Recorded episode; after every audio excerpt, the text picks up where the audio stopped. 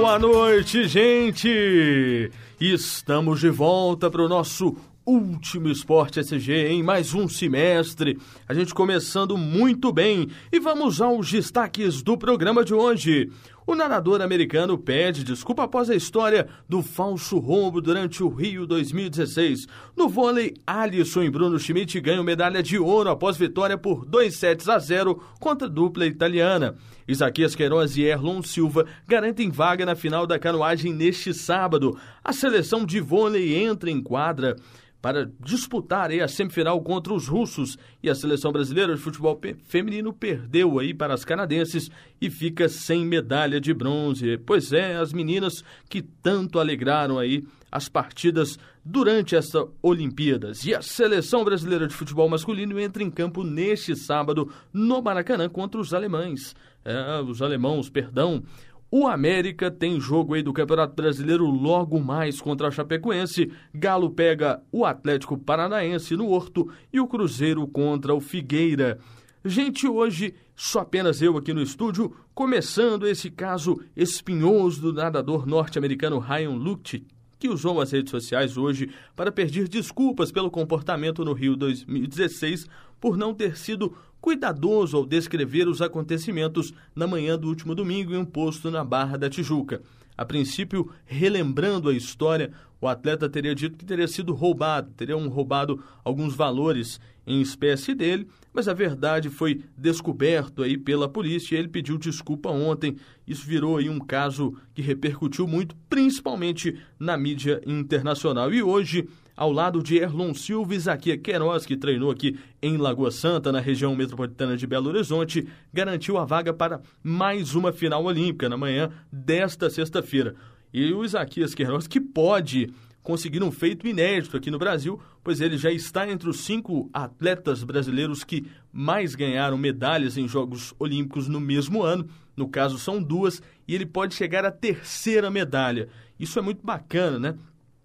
principalmente pela idade, 22 anos apenas tem o Isaquias Queiroz. Os dois também treinam aqui em Lagoa Santa.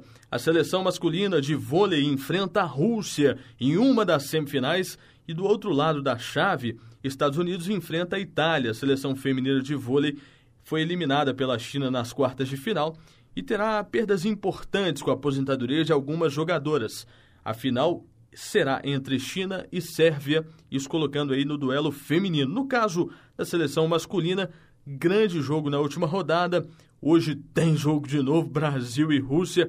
Rússia que foi o algoz da seleção brasileira no último campeonato. E aí agora, quem sabe, o Brasil podendo voltar a vencer na... Perdão, o Brasil podendo vencer aí, conquistar, quem sabe, chegar até o ouro.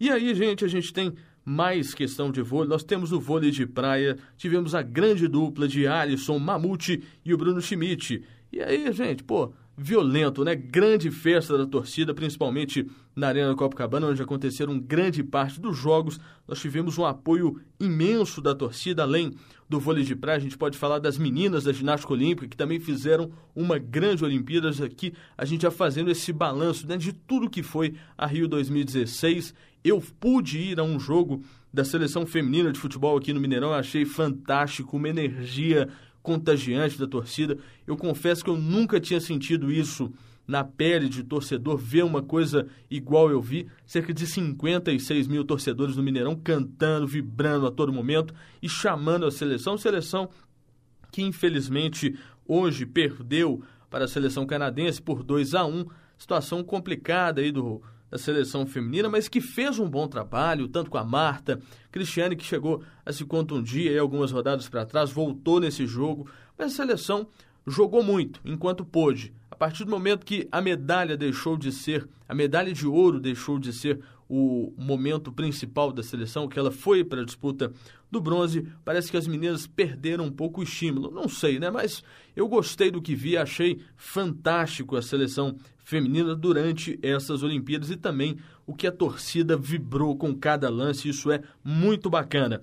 E falando agora de futebol masculino, falando da seleção olímpica masculina, o Rogério Micali fechou o último treino hoje da seleção brasileira antes do confronto contra os nossos algozes alemães, que na última Copa do Mundo venceram em a nossa seleção aqui no Mineirão pelo placar de 7 a 1.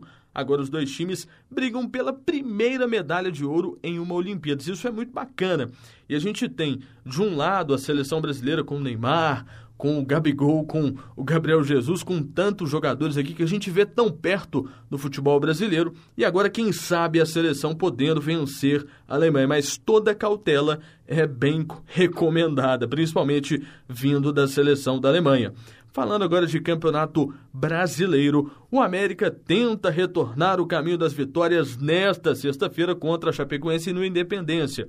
Este jogo é válido pela 21 primeira rodada e pode ajudar o Coelho a ficar mais perto de deixar ali aquela última posição. Falando do time do América rapidamente aqui, o time do América teve uma melhora na última rodada, acabou não conseguindo uma nova vitória, mas graças a Deus e tomara que o América recomece a luta para sair da zona de rebaixamento, coisa que eu acho muito difícil. Acho quase impossível a situação do América. Espero que o América consiga, mas não acredito muito nesta possibilidade. Falando do Galo, Galo que deve colocar aí pela primeira vez como titular o Rômulo Otero, que deve ganhar aí a vaga após o atacante Fred não poder entrar em campo contra o Atlético Paranaense. Este jogo vai ser no Independência no próximo domingo, às 11 da manhã. E o Galo que tem jogado muito neste horário de 11 horas da manhã, é um horário que os jogadores não gostam tanto, porque tem que se alimentar um pouco mais cedo, tem que correr normalmente na hora que eles estão se preparando para o almoço. E aí alguns jogadores já chegaram a reclamar aí constantemente desses jogos, mas eu acredito que o Atlético pode ter um bom jogo. Acho que a torcida deve fazer o papel dela de encher o estádio do Independência e, quem sabe, o Atlético buscar esta vitória que tanto lhe importa.